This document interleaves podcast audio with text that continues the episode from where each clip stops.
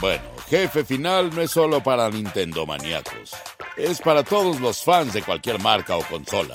Así que sean bienvenidos a Jefe Final, solo para Nintendo maníacos y de otras consolas.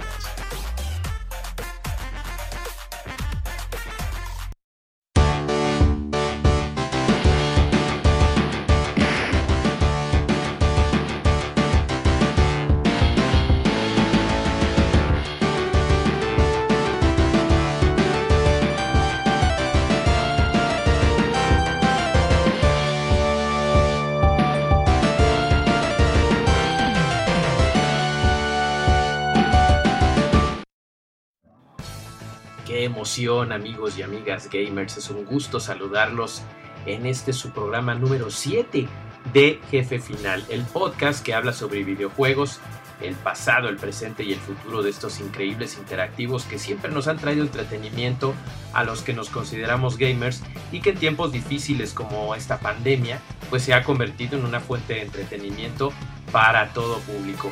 Es un gusto y poder tener la oportunidad de charlar con ustedes en esta ocasión me hace muy feliz también. Yo soy Julio Vélez, me pueden seguir en Twitter en arroba Julio Vélez.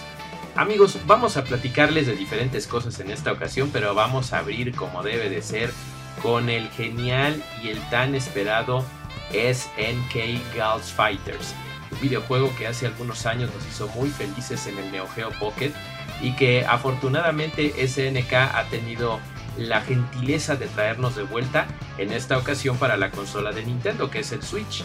Es un gusto poder tener este título tan interesante en nuestras manos. Y es que resulta peculiar, ¿saben? Porque al mismo tiempo en 2020 se están celebrando 30 años del nacimiento de Neo Geo pero 20 años del estreno de SNK Girls Fighters. Así es que es una doble celebración y un detalle muy bonito por parte de SNK que esté lanzando o teniendo esta cantidad de lanzamientos que ya lo habían prometido el año pasado que iban a estar celebrando el aniversario de varias maneras y esta exclusiva para Switch se siente muy orgánica porque nos recuerda mucho esta fabulosa consolita. Yo todavía la tengo, el Neo Geo Pocket Color que en su momento me hizo muy feliz con diferentes juegos.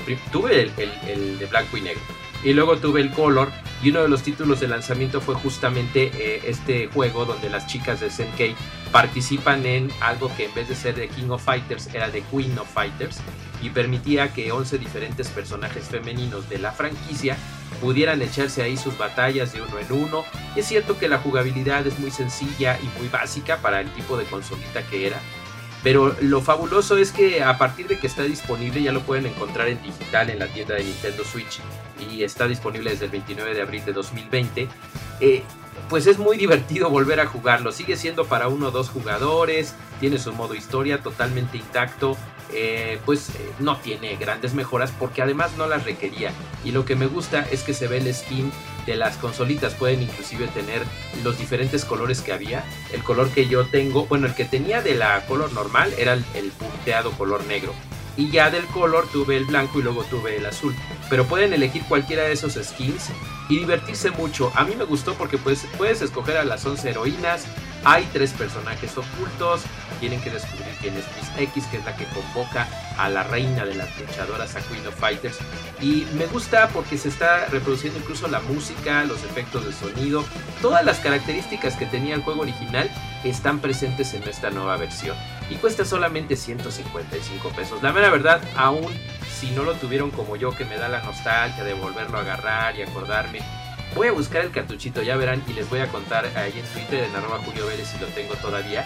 Pero el asunto es que ver de nuevo a Mai Shiranui, Atena, Leona, Sherby, Yuri, Akari, Nakoruru, Nakoruru de Samurai Shodown, como no, y Shinki de Samurai Shodown 64, es un deleite volver a vivir toda esta aventura. Me gustó mucho, eh, en conclusión yo creo que es uno de los juegos que son infalibles para estar celebrando, sobre todo si son fans de la franquicia y se los recomendamos mucho. Aquí patito me está saludando, pero bueno, no se les olvide, ya está disponible en este momento SNK Girls Fighters, nuestra primera reseña del programa número 7 de Jefe Final.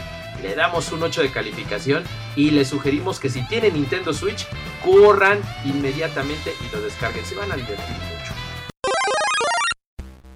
algo que les quiero contar en otros temas muy interesantes sobre lo que está sucediendo en esta época de pandemia. Ya saben que este podcast lo pueden escuchar ustedes en diferentes épocas. Entonces tal vez para cuando lo escuchen ya pasó todo esto. Espero que sí, que todos estemos sanos, que todos estemos contentos. Pero para esta época, cuando el verano de 2020 está inminente, resulta muy interesante saber en toda esta vorágine de cancelaciones, postergaciones, incertidumbre, qué es lo que está pasando en la industria del videojuego. He dado seguimiento a estas notas en Somos Kudasai, que es uno de los sitios donde colaboro, y también por ahí en Spoiler Time, sobre lo que va a suceder realmente con la industria del videojuego. ¿Qué piensan ustedes que vaya a pasar con los eventos? E3, que es la expo, era la expo máxima de videojuegos durante muchos años y que francamente los últimos estuvo en decadencia, pues ya estaba teniendo algunos problemas de por sí. Se canceló la versión física, querían hacer un evento digital, pero no tienen ningún apoyo de las marcas, porque ya estaban desencantados con todos estos vaivenes que hubo en sus últimas eh, partes de la organización de la ESA. Y bueno, lo que viene es que Geoff Kingley, que es uno de los organizadores, o mejor dicho, el organizador de los Game Awards, llegó así como que a sacarle la, la casta, sacó un evento que se llama Summerfest, y él ya había estado haciendo algunos planes, pero con la situación de la pandemia por coronavirus, decidieron anunciar como corporación una serie de eventos que no se iban a extender una ni dos semanas como el E3 en un fin de semana antiguamente, sino todo el verano. El Summerfest 2020 eh, eh, sería una serie de anuncios de videojuegos que como han ido pasando los días y las semanas se ha ido esclareciendo de qué se trata. ¿Y de qué se trata? Bueno, de estar anunciando diferentes situaciones y diferentes eh, eventos de marcas. Así es que Red Project ya está bien apuntadazo con Cyberpunk 2077. Electronic Arts acaba de decir que su Live Play eh, se, va a incorporar a los eventos y a los anuncios de, de, de Summerfest. También va a haber anuncios muy importantes de Microsoft, de PlayStation, que son los que ahorita nos tienen como que en ascuas de que no sabemos qué es lo que van a hacer. Pero al parecer va a ser hagan de cuenta como un buffet de anuncios entre mayo, junio y julio, lo que es lo que sería abarcando el verano, sobre lo que sucederá en la industria del videojuego. ¿Qué va a pasar realmente con todos estos anuncios? Pues será interesante ver de qué manera se dan las cosas, pero definitivamente la industria del videojuego también promete cambiar y bueno, nosotros hay que ver cómo nos ajustamos a todos estos cambios que de seguro serán en favor de los gamers. Lo cierto es que definitivamente no puede haber marcha atrás en el desarrollo de este tipo de eventos y cuando regrese y haya nuevamente Gamescom, eh, PAX, E3 eh, si es que resucita o inclusive lo que fue en algún momento los eventos de videojuegos aquí en México y en Latinoamérica, pues habrá que ver de qué manera se replantean, si será el fin de toda una era y únicamente tendremos que tener acceso a eventos digitales donde a final de cuentas se llega más gente, las grandes marcas gastan menos en esas enormes infraestructuras de los que disfrutamos los mejores E3 y los mejores CES en Las Vegas, pero que costaban hasta millones de dólares poder hacer un boot enorme que atrajera a las masas. Ojalá esto permita que cambie y que todas esas inversiones se vayan para los desarrollos, las distribuciones y que de esa manera sí podamos tener juegos físicos todavía, que los nostálgicos sí queremos tener nuestra cajita y nuestro disco o cartucho, pero que no se diluyan en todos estos eventos que a fin de cuentas son para enterar y emocionar a la gente y se puede hacer de una manera más económica y más asertiva de forma digital. Por lo pronto la idea de Kingley en cuanto a este Summerfest suena interesante y vamos a ver si realmente es nada más bombo y platillo o si realmente está conjugando a diferentes marcas para que pongan todos los anuncios en la industria del videojuego. ¿Qué les parece? Vamos con lo siguiente y no dejen de comentarme en arroba Julio Vélez. Y es momento de hacerles una recomendación muy, muy interesante. Ya les había platicado que los amigos de Microsoft Xbox México nos habían permitido estar utilizando el Xbox Game Pass, que es una verdadera maravilla, es un servicio de suscripción que le permite al usuario tener acceso a una enorme cantidad de títulos para que puedan pues divertirse. Divertirse ahorita que hace falta divertirse en casa sin hacer una inversión mayor. Pagas tu suscripción en diferentes planes, diferentes eh, espacios de tiempo. La puedes cancelar cuando ya no la necesites o cuando no tenga los recursos. Pero constantemente hay nuevas recomendaciones, juegos que entran, juegos que salen. Y lo que queremos decirles es que estamos bien emocionados porque yo creo que es una de las más grandiosas eh, inclusiones que ha hecho el catálogo Xbox Game Pass porque acaban de incluir Red Dead Redemption 2 de Rockstar Games. Me emociona mucho porque para mí es uno de los mejores videojuegos no solamente del año en el que se estrenó, sino de esta generación. Va creciendo y creciendo con su modalidad online, hay nuevas cosas, cada semana hay novedades, vaqueros, retos, escenarios, miles de cosas que pueden ustedes disfrutar junto con otros jugadores alrededor del planeta y que ahora desde su consola Xbox One pueden disfrutar solamente pagando la suscripción de Xbox Game Pass. Me da muchísimo gusto porque lamentablemente en el momento en el que entra este juego sale otro grandioso de Rockstar Games que es Grand Theft Auto 5 que es un gran juego, pero a mí en lo personal no me gusta eso de estar robando y matando y portándose mal y aunque no va a hacerte que vayas y asesines gente como muchos políticos dicen de una manera tonta, tiene que ver con la educación que le das a tus hijos, eh, con la educación que reciben los chavos y con lo que tienes tú en la mente. No tiene que ver, pero sí entretenerme robando, matando y violando no se me hace algo divertido. Red Dead Redemption puede ser bueno, puede ser malo, eres un vaquero y es la ley del viejo este y el open world es mucho más envolvente y emocionante. A mí en lo personal me gusta mucho más y si tienes que cambiar una cosa por otra yo la verdad lo prefiero. Otra de las maravillas que entraron con el Game Pass es Final Fantasy IX de Square Enix que está increíble porque es el nuevo remaster, está muy padre, eh, no es perfecto, es un remaster, no un remake, o sea, si quieren el remake es el Final Fantasy VII Remake, que de momento solo está disponible para PlayStation 4. Pero si quieren jugar uno de los mejores episodios de la anterior generación, bueno, de hace dos o tres generaciones de videojuegos, Final Fantasy IX está ya disponible en Xbox, Xbox Game Pass y se juega y se ve muy bien, así es que también se los recomiendo. Pero la gran recomendación de veras que si no tienen este pass, vayan por él porque van a poder estar jugando durante una gran cantidad de tiempo Red Dead Redemption 2 ya disponible, se los recomiendo mucho y jueguen en casa, pásenla bien de veras es algo que vale la pena que tengan si tienen esta consola Xbox One o también PC. Acuérdense que el Pass sirve para ambas y hay títulos que hasta pueden bajar para ambas consolas. Se los recomiendo muchísimo. Vámonos con lo siguiente. Y bueno, llegó la hora de engalanar el episodio 7 de Jefe Final. Y vaya que queda el título del podcast con este gran videojuego que hemos estado pues disfrutando gracias a nuestros amigos de Dotemu que nos dieron todas las facilidades para comenzarlo a jugar inclusive antes de su estreno el pasado 30 de abril. Streets of Rage 4, Streets of Rage 4 que finalmente llega, finalmente sale después de una estira y afloja ahí con las fechas que, que se había filtrado. Luego resulta que no, nos pusimos tristes porque según esto se iba a tardar el juego. Bueno, pasamos por una serie de sentimientos encontrados hasta que finalmente llegó el momento de poner nuestras manos sobre este gran videojuego que si bien nosotros tuvimos oportunidad de jugarlo en la consola PlayStation 4, lo cierto es que también está disponible para Xbox One, para PC y para Nintendo Switch.